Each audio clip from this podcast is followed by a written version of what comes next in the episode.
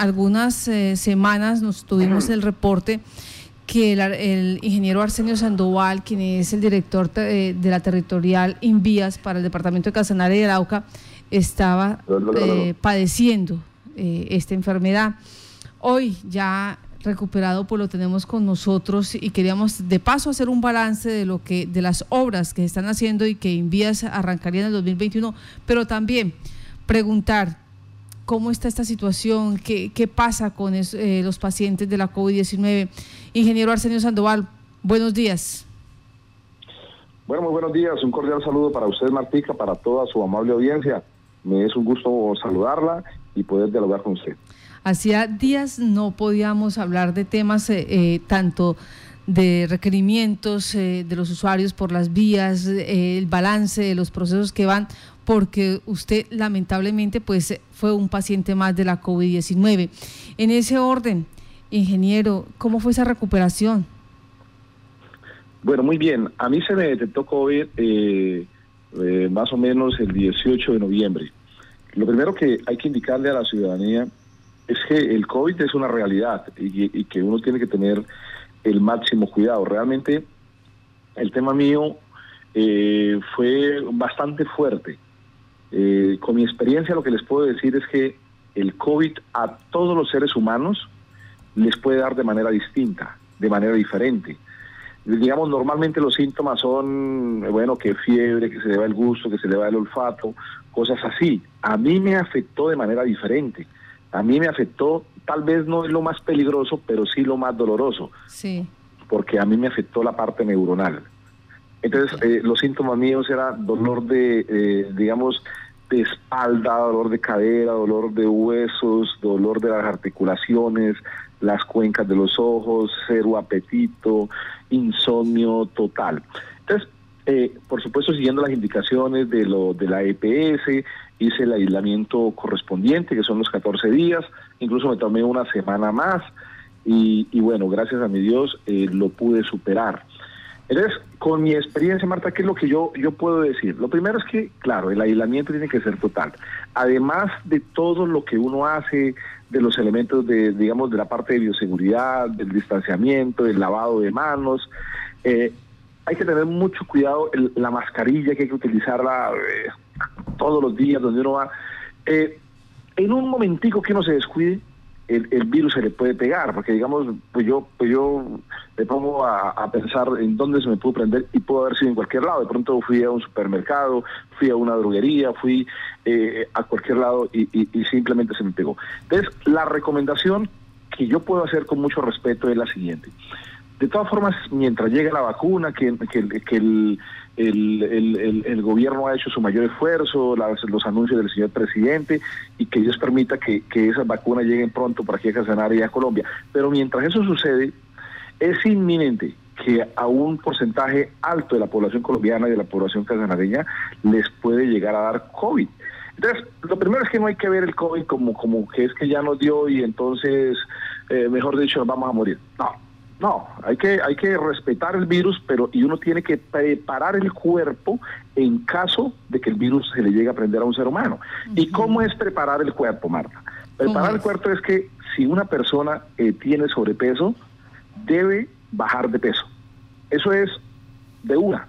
Yo llegué a un momento de hace unos cuatro o cinco meses que estaba pesando 106 kilos, imagínense. Sí. Pero, pero, pero me puse juicioso a hacer deporte y luego me agarró el COVID y me bajó otros 6.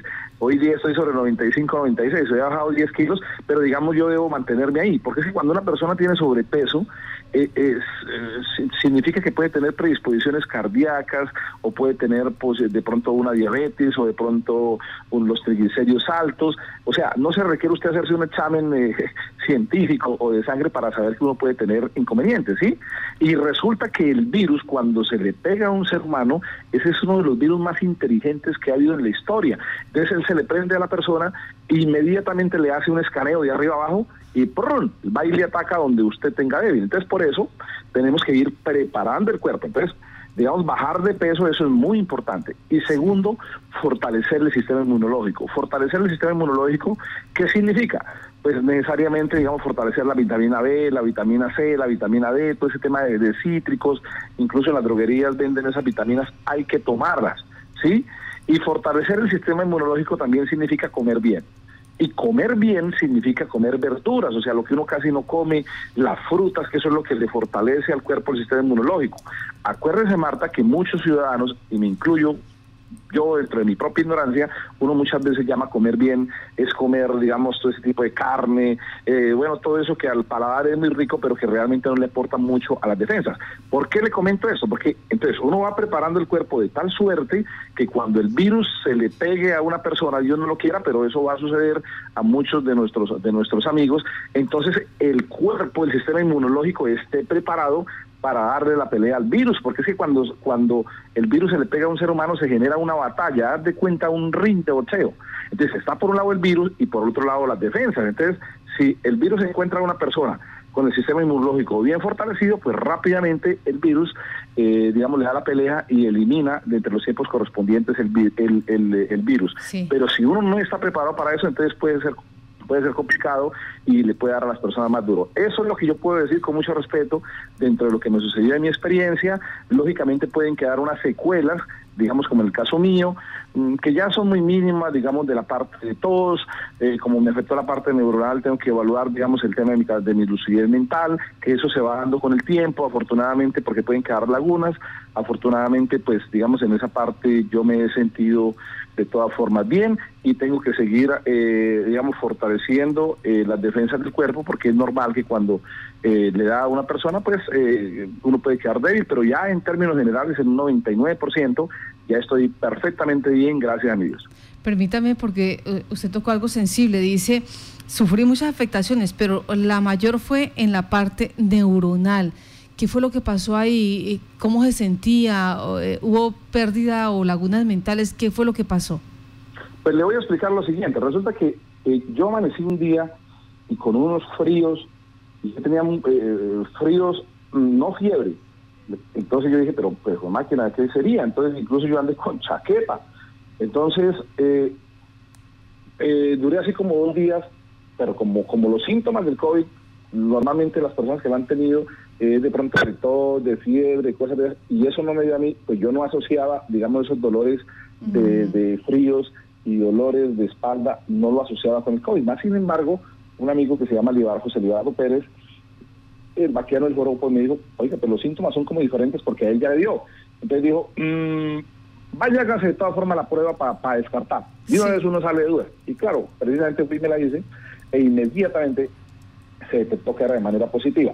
Yo cometí un error de buena fe, porque claro, Libardo Pérez y otros amigos que ya han tenido el COVID, como Javier Gutiérrez y otros, entonces ellos me recomendaron, dijeron, no, mire, eso vaya usted a la droguería y cómprese esto, esto, esto. Y de me sacaron un listado. Y cuando yo doy positivo, entonces me voy para la droguería y yo aquí fui y compré todo ese listado que me habían dado.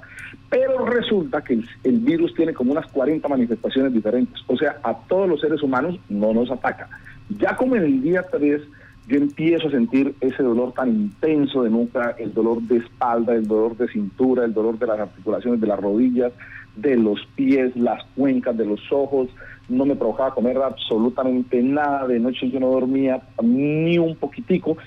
Afortunadamente yo no sentía, eh, digamos, la parte de los pulmones, eh, yo pues yo me sentía relativamente bien, no tenía fiebre, o sea, los síntomas míos fueron muy diferentes. O sea, a mí me dolía, me hecho hasta el alma, toda la parte del cuerpo. Pero yo era consciente de decir, uy, Dios mío, no, no permites que me, que me afecte los pulmones, porque eso sí es lo más peligroso. Digamos, en última, yo me puedo aguantar las rodillas, los dolores de músculos, todo ese tipo de cosas, pero no me vaya a afectar los pulmones. Ya como en la semana, como después de una semana, también tuve una tos, eh, digamos, muy intensa. Entonces, cuando se habla de la parte neuronal, no solamente del cerebro, sino es todo lo que tiene que ver con las terminaciones nerviosas. Es como cuando usted se pellizca, de una vez le va a doler. Entonces, eh, de esa misma manera, por eso indicaba al inicio de esta entrevista que a mí me dio no lo más peligroso, porque lo más peligroso es cuando Dios no lo quiera, se ataca los pulmones, la parte respiratoria. Pero sí me dio lo más doloroso, que es eh, la parte neural, porque ataca todas las terminaciones nerviosas y, por supuesto, el tema del cerebro. Afortunadamente, yo no he sentido, digamos, unas secuelas. Eh, complicadas, porque eh, incluso una persona eh, de la gobernación que le dio COVID, le afectó la parte neuronal y él está en recuperación y, por ejemplo, ha tenido situaciones como la siguiente, que él, digamos, un día arrancaba para la oficina en la gobernación y cuando se dio cuenta estaba ingresando era allá al, al parqueadero de un centro. Y sí. ¿por qué estoy haciendo aquí si yo voy para la gobernación? Cosas como esa. Sí, pero afortunadamente yo no he tenido esa parte. Bueno, usted, usted nos, ha, nos ha dicho acá, y esto es para reflexionar todos los ciudadanos, o sea, para que tengamos eh, en cuenta estas dos realidades. Dice, eh, errores o situaciones que se cometen de buena fe, porque no se hace, eh, no se hace con la mala intención, no se hace con dolo, no se hace con esa situación de que uy, voy a contagiar a A, a B o a C. Y es que como no nos tomamos el examen de manera inmediata porque los síntomas son totalmente diferentes, uno puede estar eh, entre los amigos, entre los conocidos, entre los eh, familiares, pues simplemente siendo portador del virus. Y usted decía, yo, mis, yo escuchaba a mis amigos que ya habían tenido, pero yo no sabía que era positivo y estaba hablando con ellos y estaba teniendo esa, eh, ese acercamiento con muchas personas. Esa es una situación para nosotros reflexionar. Y la otra situación, el automedicarnos. Somos muy dados a, buscarle si nos duele algo la espalda, si nos duele las coyunturas, como se dice popularmente, pues ir a la droguería y decir, denme algo para esto. En, ese, en esos dos casos, ¿cuál sería la recomendación, ingeniero? Pues la recomendación es, de todas formas, como no está la vacuna del, del, virus aún, entonces primero, hay cosas que sí funcionan para todo el mundo, que son todo ese tipo de agüitas, sí. las vaporizaciones, todas esas agüitas aromáticas que le preparan a las abuelas, las mamás de oro, eso sí tómenla todo el mundo, ¿sí? Eso es bendito, sí, esas cosas son extraordinarias, ¿sí? sí. Pero uno tiene que ir de la mano con la parte de la EPS, o sea, con los médicos. Porque, por ejemplo, a mí la EPS Capresoca, eh, ellos me delegaron a la doctora Yadira Bella, ¿sí? La doctora de Agua Azul.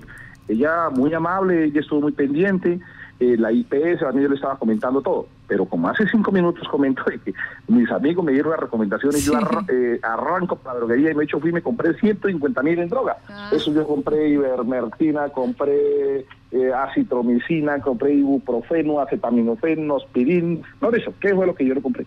Pero entonces resulta que como a mí me estaba afectando la parte neuronal, yo tenía unos dolores de espalda, rodillas, entonces yo le informé a la, a la, porque la doctora me había sacado un listado, la doctora Yadira, entonces doctora, no me pasa el dolor. Entonces dijo, eh, ¿y usted compró todo el listado de la droga que yo le envié? dije, pues la verdad, doctora, mis amigos me recomendaron fue esto y empecé a decirle a ella qué más había comprado. Claro, yo había comprado, eh, digamos, el Libardo en su buena fe y, mis otros amigos, como a ellos les había afectado, sí, digamos, desde el inicio, tos, eh, fiebre, la parte de los pulmones. Entonces, ellos habían sacado un listado con su experiencia para sus dolencias, pero resulta que yo tenía otro tipo de dolencias. Entonces, eso lo que indica es que a todos los seres humanos no les puede dar igual, ¿sí? Entonces, eh, es mejor no automedicarse uno y de todas formas seguir las indicaciones de la persona que le dedican en la EPS. O sea que en el día 5 o 6, que no se me pasaba el dolor, entonces ya me tocó cambiarme rápidamente a lo que yo estaba tomando, que me han recomendado mis amigos, porque la parte mía era la neuronal y no eran los síntomas que le estaban dando a ellos. Entonces, eh, eh, digamos que es muy importante seguir las recomendaciones de la parte médica. Las agüitas y tomen todo lo que quieran, que eso es bendito.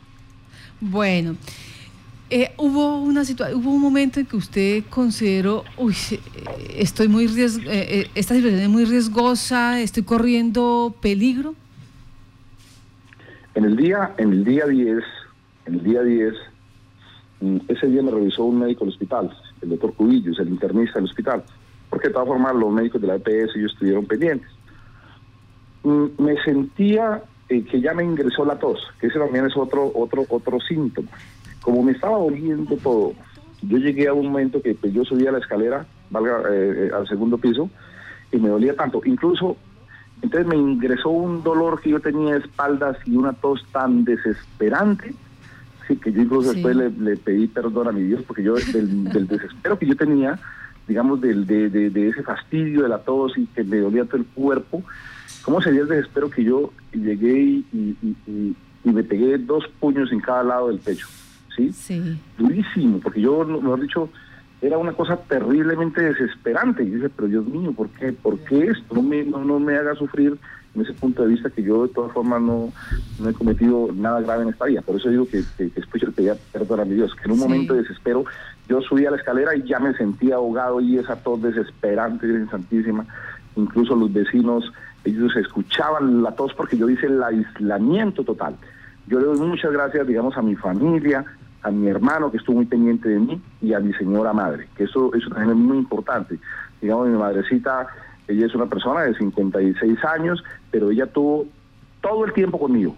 Lógicamente ella con su con su con su mascarilla, ¿no? Lo normal es uno aislarse, de pronto estar uno solo. Pero usted sabe cómo son las mamitas de uno. E, ellas quieren estar al lado de uno, cuidándolo, eh, las agüitas, y pues uno, usted sabe que la mamá es la mamá de uno. Así uno tenga 50, 70 años, una mamá, eh, bueno, y uno de padre también está pendiente de, de, sus hijos. Entonces, ella con su, todas formas, con su mascarilla, con todo, ella me dejaba, me preparaba las agüitas en la mañana, en la tarde, al mediodía estaba pendiente y al lado mío. Y afortunadamente ella no tuvo ningún problema, digamos, de que se le prendiera el virus. Lógicamente yo dentro de la casa, nosotros como que hicimos una zonita donde yo, donde yo transitaba y yo cargaba, eh, mi hermano me trajo una bomba de un, con un líquido un líquido desinfectante que tiene, digamos, y, el alcohol. Entonces, donde yo, yo, yo transitaba en la casa, entonces ahí mismo yo iba fumigando, iba limpiando, iba todo ese tipo de cosas. Y, y, vea, eso les cuento para significar, o sea, lo correcto es uno aislarse, que es lo que les recomiendan los médicos. Pero en el caso mío, mi mamá no me quiso dejar solo, ¿sí? Y yo le agradezco mucho y aprovecho este medio de comunicación pues para, para dar las gracias a ella, que estuvo todo momento al, lado mío, haciéndome las, eh, los remedios caseros, este tipo de cosas. Y gracias a Dios, ayer no se le prendió y yo me recuperé eh, ya gracias a mi Dios, Marta. Bueno, ahí sí me hizo acordar usted del maestro Walter Silva, no hay como la mamá de uno. Una vez esa situación, pues ingeniero, eh, le agradecemos a usted por tener esa, esa paciencia, por ese gesto también con todos nosotros y contar mm, esta situación para que la ciudadanía pues tenga en sí que no todos los síntomas son iguales, a todas las personas no les va a dar de la misma manera, todos los medicamentos no van a funcionar del mismo, del mismo modo, eh, bien eh, lo ha dicho usted, teniendo en cuenta que todavía la vacuna no ha llegado. Y segundo, eh, el hacerse el examen, en lo posible, estar de la mano de la EPS para hacer, hacerse el examen. Y si da positivo, el aislamiento, eh, el poder contar con esos espacios teniendo en cuenta que van a quedar algunas secuelas, pero secuelas que van a ser más tratables para no tener problemas, no llegar a un centro asistencial, por ejemplo, como en estos casos, como lo que estamos viviendo en Colombia, donde hay escasez de medicamentos, donde ya hay ciudades donde las UCI están en un 70, 80, hasta un 90% de ocupación y hay alto riesgo. Pues eh, gracias a usted por esa por todo este ejercicio que ha hecho hoy con nosotros. Y de paso pues le decimos eh, sabemos que le tocó estar aisladito de, del Invías, pero también hay buenas noticias para el departamento de Casanare frente a algunos recursos que van a llegar para la vía del Cusiana. Frente a eso, ¿qué, información nos puede regalar? Bueno, muy bien, Marta. Mire, hoy 30, ¿hoy qué es? 29, 30. 30. Yo ando hasta perdido de día. eh, a un día de terminarse este año, lo primero es que tengo que ser muy agradecido previamente con mi Dios, que me ha dado salud, que me ha dado este año en medio de las dificultades en, en, la parte personal eh, ha sido pues de mucha bendición. Y yo espero que en el 2021 mejoren las condiciones para tantas personas que, que este 2020 los ha afectado. Y a mí se me dio la oportunidad de estar como director de Lindías, ya voy a completar mi primer año, y pues ha sido maravilloso. Eh, primero por el aprendizaje, eh, Marta. Uno aprende mucho desde el tema administrativo, eh, el, tema operativo, Normalmente el INVIAS, como es eh, la, parte constitucional, solo maneja las vías primarias, ¿sí? Y nosotros tenemos responsabilidades del crucero hasta el puente internacional con Venezuela, aquí por el lado de Sácama, una parte de aquí de la vía entre la nevera hacia Trinidad y unas vías terciarias. Pero el señor presidente de la República, eh, y viendo todas estas crisis que hay, entonces ahora está fortaleciendo y se crearon unos programas para intervenir en las vías secundarias que son de competencia de la gobernación, pero ahora en la nación a través de un vía las está interviniendo y de vías terciarias. Entonces digamos que ahora se está interviniendo todo tipo de vías. Entonces ha sido maravilloso, este año estuvimos en ejecución con cerca de 61 proyectos en toda la Orinoquia, esos, según, esos 61 proyectos generaron eh, cerca de 350 empleos de manera directa. Es decir, eh, digamos, a través del Invías se estaban generando cerca de 650 empleos, 309 de manera fija, es decir, con las administraciones viales, con las cooperativas, que es todo el personal que usted ve en, en las vías.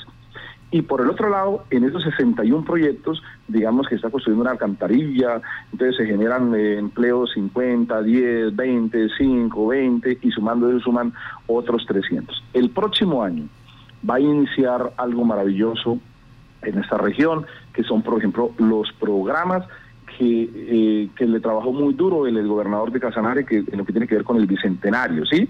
Y recuerde que el señor presidente de la República, el, doctor Iván Duque, firmó la ley del bicentenario en PORE, que eso tiene uno que ser, eh, digamos, porque eso, eso es una, una generosidad política, lo digo así, porque si el presidente no se, le hubiera no se le hubiese dado la gana, no firma la ley del bicentenario y si no firma la ley del bicentenario, no se hubiese generado el pacto del bicentenario y ese pacto contiene la vía entre, entre Corozal, eh, La Cabulla, La Cabulla, eh, Socha, son 125 kilómetros que este año se va a iniciar obra. Es una vía extraordinariamente importante de cerca de 125 kilómetros de pavimento que por lo menos va a generar unos 2.000 empleos de manera directa o indirecta durante los próximos años. De la misma manera, con recursos del Bicentenario, eh, va a arrancar el pavimento entre, entre el puente La Cabulla, el Morro, Morro Labranza Grande, Labranza Grande Hondo. En este momentico, el, el Instituto Nacional de Vías, eh, estamos haciendo los estudios y diseños de todo ese corredor vial pero mientras se termina, que esos estudios nos entregan eh, por ahí en mayo del próximo año, inmediatamente se entreguen, entonces iniciará la licitación por cerca de 300 mil millones para pavimentar ese corredor. Pero mientras se entregue esa licitación, ya eh, se va a iniciar el pavimento para 7 kilómetros entre el Morro y la Almorzadereña en los límites con Boyacá, que eso va a ser en el primer trimestre del próximo año lo cual va a ser extraordinario y los empleos que se van a generar y lo que eso significa para el tema del turismo y la productividad y la competitividad de nuestra región. Y aquí por la transversal del Prusiana, que es lo que usted muy bien menciona, como nunca antes en la historia de esta región, a esa vía se le está trabajando y se le está interviniendo. Que tenemos unos puntos críticos, claro, que ahorita en verano vamos a estar atentos para resolverlos, Dios mediante, porque son unas obras de mucha ingeniería, que es en Curicí, que es en la Orquídea, que lo hemos mencionado, que para ello vamos a llevar uno de los puentes del Charte, que es en el sector de las Lajas. Cargado al bicentenario, el señor presidente de la República ha, ha aprobado 120 mil millones de pesos adicionales para el próximo año para esa vía. Entonces, con esos recursos es, por ejemplo, para construir el viaducto aquí en Las Lajas, que hemos tenido problemas, para construir el viaducto que en la en las en la en el 70 en el 78 más 900 está haciendo consultoría donde hemos tenido más de 30 emergencias. Ahí, ahí seguramente hay que construir un, un, túnel falso y en la parte de la montaña reforestar con con Betiver y ahí en la Orquídea ahí se tiene que construir otro viaducto. O sea este el próximo año el próximo año es antes del 15 de enero, vamos a iniciar la señalización de esa vía con 65 kilómetros de señalización horizontal y vertical. Pero una vez que el próximo año se hagan las inversiones que su merced detalló y que estoy mencionando de más de 120 mil, hombre, seguramente entre Yopal y Sogamoso vamos a estar a no menos de dos horas, digamos, en, en vehículo rápido. Claro, en invierno se genera problema. Sí, que aprovecho para decirle a los ciudadanos tener cuidado en esa vía, como tener cuidado en todos los ríos que en esos momentos eh, se pueden presentar problemas. Recuerde que normalmente por estas fechas ya está uno en verano, pleno verano, pero recuerde que el IDEAN ha hablado de algo que se llama el fenómeno de la niña. Entonces, por eso es que se han presentado en este, eh, en este verano, o digamos en, en, lo que va del de diciembre, se han presentado lluvias esporádicas en varias partes, y lluvias peligrosas, ojo. Y en la vía del Cruciana también hemos tenido lluvias bastante fuertes, que incluso nos generó una emergencia, un derrumbe hace cinco días. Entonces, por eso hay que recomendarle a los ciudadanos tener muchísima precaución. Entonces, viene todo lo que tiene, lo que tiene que ver con el bicentenario, viene todo lo que tiene que ver con la parte... Eh, Em, vial de Casanare, el plan vial de Casanare, que son los proyectos que el señor presidente de la República, Iván Duque, ha aprobado para esa región de la Orinoquia y que en buena parte, para aquí para el tema del Casanare, ha sido gestionado por la senadora Amanda Rocío González, quien es la presidenta de la Comisión Sexta. Entonces, Entonces, en eso tiene que ver, por ejemplo, está la vía Pagliariporo, eh, Montaña del Totumo, que son 14.2 kilómetros, que el señor director, mi jefe, el director del Invías, estuvo allá firmando los convenios. ¿Te acuerdas? Yo creo que su merced estuvo allá. Son 14.2 kilómetros que en este momentico está eh, la licitación, está siendo atendida por el municipio de Paz de Ariporo. Eh, lógicamente con pliegos tipo, ¿sí? En el Invía los pliegos son tipo, ahí son, los pliegos ya están montados, entonces ellos tienen que aplicarlos y ahí se van a presentar empresas de cualquier parte de Colombia y estamos esperando de que ya se seleccionen los contratistas. De la misma manera, nosotros, como son recursos nacionales, el Invías hace la interventoría y hace la supervisión de todos los proyectos. Está también la central del llano, que es todo lo que la, parlamentaria Amanda Rocío ha mencionado. Entonces, el próximo año la vía Orocue. Bueno, una cantidad de vías que suman otros cerca de 500, 600 mil millones, aparte de lo del bicentenario, que el bicentenario, acuérdese que suma casi 3.6 billones para toda la Orinoquia, ¿no? Acuérdese que de los 3.6 billones, 2.4 lo colocan los eh, la nación y el otro 1.2 lo colocan los departamentos. En este caso me refiero a, a, Norte, a Santander, a Casanare, a Arauca y a Boyacá. Eso es lo que tiene que ver con el PAC. Pero por el otro lado, entonces ahora se están interviniendo vías en un programa que se llama Colombia Rural. De hecho, hoy em, vamos a estar firmando unos convenios aquí en, la sede sobre las 3 de la tarde em, con varios alcaldes del departamento. Digamos que casi los 19 alcaldes del departamento que fueron muy juiciosos ellos se presentaron para ese programa de Colombia Rural y eh, ya la mayoría firmaron sus convenios, pero quedan unos que hoy sobre las 3 eh, de la tarde los convenios se van a firmar en la sede en la sede de Invías, que también ha sido gestiones de la parlamentaria, ella nos va a estar acompañando el día de hoy y algunos alcaldes que vienen. Todos esos proyectos suman casi 19 más en el tema de la red eh, de red vial terciaria, lo que yo le mencionaba, que son vías de, los, de, los, de los municipios, pero que el señor presidente está ayudándole a los alcaldes para que puedan mejorar eh, sus vías, porque pues también los, los alcaldes les ha tocado muy duro con esta crisis eh, del coronavirus y ha afectado sus finanzas. Entonces, casi que los 19, o sea que en los primeros tres meses vamos a estar socializándole a la opinión pública en cada municipio todo lo que viene que ver por la red vial terciaria, que eso se llama Colombia Rural, vamos a estar socializando en todos los 19 municipios el arranque de estas obras que van a generar muchísimo empleo, pero es que es muy importante que la gente conozca quiénes son los contratistas, que se hagan socializaciones, que se creen veedurías ciudadanas, todo con la mayor transparencia. Y finalmente, Marta, hay otro programa que es muy importante, que se llama Obras por Impuestos, ¿sí?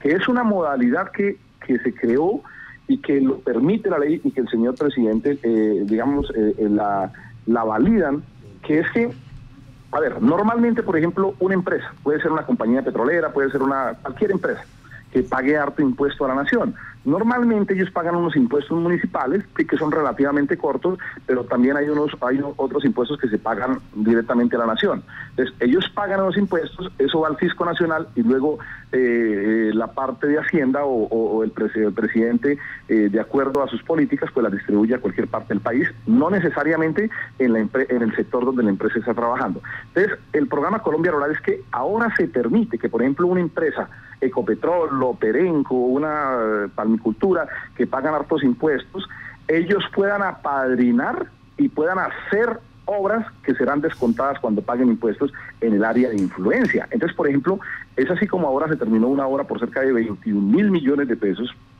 eh, por ejemplo, entre San José de Panamá y Arauca. Entonces, la Ecopetrol apadrinó la, la obra, ellos generaron la licitación, la obra se dio, porque estaba una obra extraordinaria ya en, ese sector, quedó muy bien hecha, y ya cuando la compañía vaya a pagar sus impuestos, entonces el valor de esa obra pues se le deduce, pero se tiene la garantía de que la obra se hace en la zona de influencia y las comunidades ven las obras. Entonces, yo le quiero decir a todos los ciudadanos, cuando inicié la entrevista eh, le comentaba que yo soy muy agradecido, eh, primeramente con mi Dios, esta oportunidad que se me dio en Invías, en el Invías, todos esos proyectos del próximo año tienen que generar más de 5 mil empleos de manera directa e indirecta. Es decir, la nación, el presidente Iván Duque, el gobierno del presidente Iván Duque, pero a través del Invías, en cabeza de la ministra eh, de Transporte, del señor director general del Invías, Juan Esteban Gil, del señor director operativo Juan Esteban eh, Romero, con todos esos proyectos, el Envía se convierte en la esperanza de la reactivación económica de la Orinoquia. Y nuestro equipo Envías va a estar permanentemente, como nos corresponde y es parte de nuestra misionalidad, supervisando que los proyectos, Marta, se hagan perfectamente en coordinación con los alcaldes, con el, señor gobernador que ha trabajado muy importante y de manera eficiente por este departamento, pendiente para que las obras se hagan perfectamente bien. Y que si algo no quedó bien hecho, Marta, pues definitivamente hay que corregirse. Y si no se corrige por parte de un contratista, estoy colocando un caso extremo, pues definitivamente el envían no puede recibir, como por ejemplo sucedió aquí en el puente La Cabulla, una placa que falló después de que se había hecho, se le había hecho demoler al contratista que la volviera a hacer, volvió y la hizo, se presentó un bache, porque digamos estructuralmente colocarle carpeta asfáltica a un pavimento rígido, pues eso puede fallar, falló, entonces claramente todos los componentes de la obra se recibieron, menos esa placa del puente, eso no se le hizo ningún tipo de reconocimiento a ese contratista, él tiene que asumir todo el riesgo porque las cosas tienen que quedar perfectamente bien construidas, eh, Marta. Pues ingeniero, muchas gracias por ese balance, por lo que en este momento está la expectativa, el departamento frente a esos recursos y también eh, los, eh, las obras que están pendientes y obviamente por eh, cómo se da la recuperación suya con la situación de la COVID-19. Ingeniero Arsenio Sandoval, gracias, que tenga buen día. Bueno, muchísimas gracias Marta. Y una cosa final, todo lo que les he mencionado y estas obras que arrancan en el primer trimestre del próximo año no son inocentadas son realidad y que ya están firmadas. Esa tarde te vas a dar cuenta porque lo vamos a hacer público los convenios nuevos que se van a firmar. Digamos que este gobierno del señor presidente de la República no habla sino, por hablar, sino habla con hechos. Fue un presidente que incluso aguantó cuestionamientos de algunos sectores que de manera injusta le hacían a él y mire que él, eh, ya hicieron las negociaciones y llegaron la vacuna. Entonces, eh, Marta, yo le agradezco muchísimo a usted, eh, le deseo que mi Dios la bendiga que Dios le dé muchísima salud. Eh, de la misma manera saludo al, doctor Jairo Castillo, a la doctora eh, eh, Violeta Niño. les deseo una, una felices Pascuas, les deseo un feliz año y a toda la ciudadanía, mi Dios lo bendiga, un feliz año, que mañana sea de muchísima reflexión. Y, que bueno, mañana que es el 31, es muy importante compartir solamente en familia, dentro de nuestro núcleo cercano, ¿sí? Que si en la casa, por ejemplo, nosotros en la casa vivimos cuatro, pues los cuatro vamos a celebrar. Eh, no, no podemos concurrir, digamos, en un solo sitio toda la familia porque estamos en esta época y tenemos que seguir estrictamente las recomendaciones del señor gobernador, del señor alcalde, del señor presidente de la República, con el ánimo de que Dios permita que, digamos, mañana no se vaya a presentar ningún contagio masivo por esto del COVID. Y una cosa final, me está preocupando muchísimo la cantidad de accidentes que todos los días están presentando en nuestras vías nacionales.